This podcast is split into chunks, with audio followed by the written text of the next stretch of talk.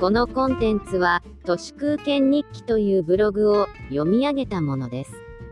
2021年3月6日土曜日、ウォーキングが心地よい季節になってきました。この1週間の平均の歩数は11,792歩と少し歩きすぎかもしれません。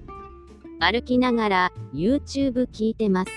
プレミアムにすると広告が一切出なくなるのと、バックグラウンド再生してくれるので、メタなラジオになります。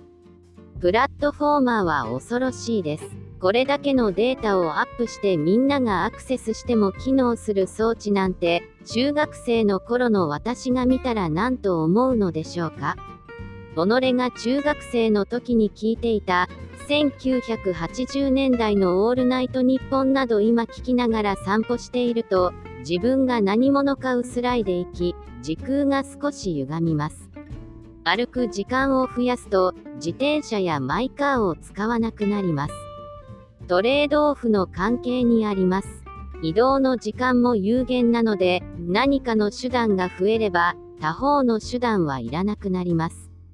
お金を使わずに暇つぶしになるのは、図書館と本屋だと誰かが言ってましたが、スマホができてからはスマホを聞きながらの散歩もかなり有意義な暇つぶしになりました。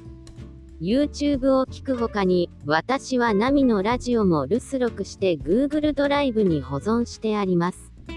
これだと無駄な CM とか、元気で吐き気のする通販コーナーとか簡単に飛ばせるので効率が上がります。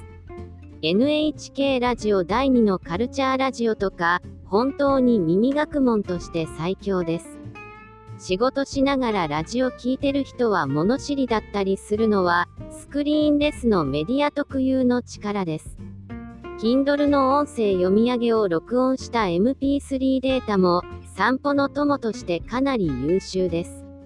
歩きながら本を読むのは二宮金次郎クラスにならないと昔は無理でしたが、今ではそれも工夫次第でいくらでもできます。音だけの読書だと内容が定着してないかと思いきや意外と頭に入っています。コロナ前はサウナに入りながら耳読書していたのですが、最近は歩きながらしています。スマホは文字を音であるいは文字で頭の中に入力する端末として使う時間を増やすととてつもない便利さを発揮します。新刊は発売してすぐ買って写メ自炊してメルカリで売り抜けているので私にとってスマホは立派な読書端末ですし世界文学の代わりにネットフリックスを見るのもスマホの有効な使い道です。私はこのブログもスマホで書いています。自分の必要とする価値の高い機能で、スマホを使う時間を埋めてしまえば、スマホ脳にはなりにくくなると思います。とにかくアプリからの通知を切ることです。どんなことも、もっといい方法がこれ以外にあるんじゃないか、という問いかけを忘れずに生きていると、毎日が実験です。YouTube も AI からのリコメンをやめて自分の登録しているチャンネルの新作が時系列に表示されるようにしています。